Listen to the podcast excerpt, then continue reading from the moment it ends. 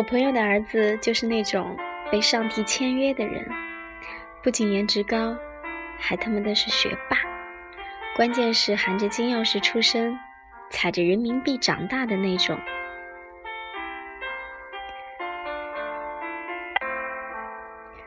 转眼间就到了谈婚论嫁的年纪，在所有人的预想中，这个小孩的另一半至少也应该才貌双全。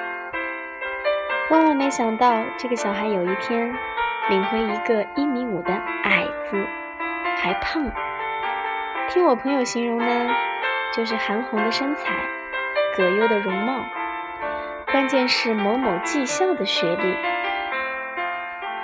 大家都认为。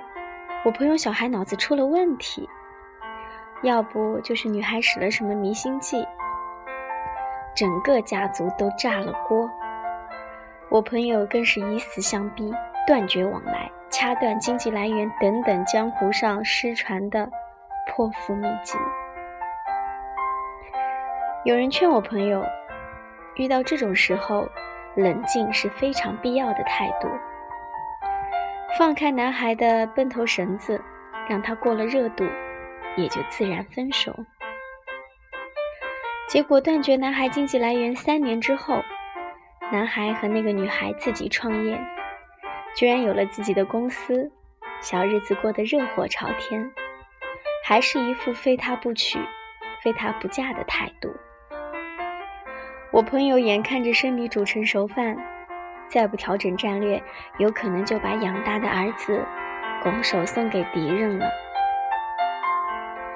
最让我朋友困惑的是，这个女孩到底有什么好，能把他儿子吸引得五迷三道的？于是请人从中撮合，各自让了五十步，让儿子阐明那女孩到底哪里吸引你。男孩很淡定。除了例举了很多女孩的优点，比如善解人意、幽默豁达等等，居然说了一句：“和他在一起很舒服。”我朋友就纳闷了，于是决定两口子去女孩的老家来一次微服私访。谁知道半个月后回来，态度直转直下，满面春风的给我发来请柬。要为儿子举行婚礼，这种态度就像搞传销被洗脑似的，逢人见面三句话就能转到儿媳的身上。现在我朋友有个新观念，一个优秀的人就是和你相处起来很舒服。原来我朋友去了女孩老家，父母都是教师，得体大方，不卑不亢。这是其次，最关键的是女孩的同学发小。自从女孩回去开始，上百个同学奔走相告，他们的老大回来了。女孩独立幽默，是人群中那个不开口则已，一开口众人的目光就离不开的那种。用我朋友的话说，和这个女孩在一起惬意。没有压力，他才理解儿子为什么喜欢这个女孩。对，在一起很舒服，才是那个女孩过人的魅力。前几天受一个朋友的邀请，参加他的家宴。赴约的那天，北方大雪封路，但是受邀的客人悉数到场。有位朋友感叹道。他出门的时候，他妈妈说：“你们是吃饭了，又不是吃命了。”那位朋友形容他和我朋友的关系说：“在一起舒服，这可能就是传说中的过命朋友。这就是一个人的人格魅力使然吧。”有些人在一起会上瘾，觉得他沉默也不觉得尴尬。让一个人在另一个人面前舒服成不设防、不伪装的状态，是一种魔力。和舒服的人在一起，一定像听着音乐、喝着咖啡、看着一朵花开放，让时光如流水一样漫过的恬淡和素净。这就是一个人的魅力，而这种状态，却是从一个个体生命里散发出来的，是多么神奇的事情！人与人交往是有节奏的，产生共振，才是相匹配的气场。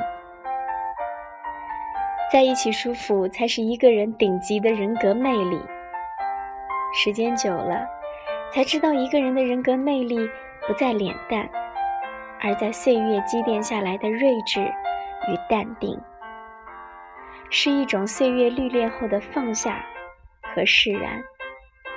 这种魅力的背后，一定有一颗善良、宽容的心，一种在平淡中发现美好的情怀和一颗永远童真的心。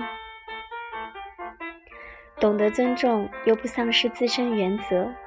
只有获得尊重，才会深感自身的重要性。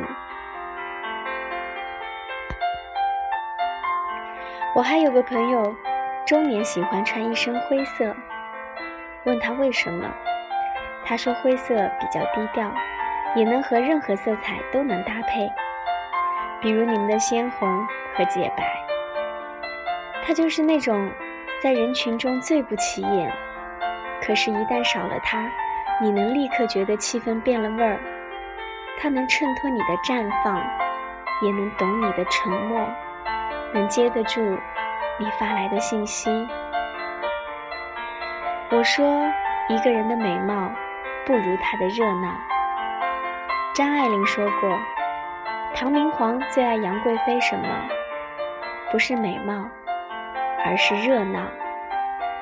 真的不是每个女人。都能让朋友们感到舒服，把日子过得有乐趣的个性，是你的长处。让人舒服就是你的短处，有的时候两者是矛盾的。但是水桶理论里面，最短的那块木板的长度，才决定了最后能装多少水。如果你让我感到舒服，我也会投桃报李，感受到你的那份真心。谢谢生命里让我感到舒服的每一个人。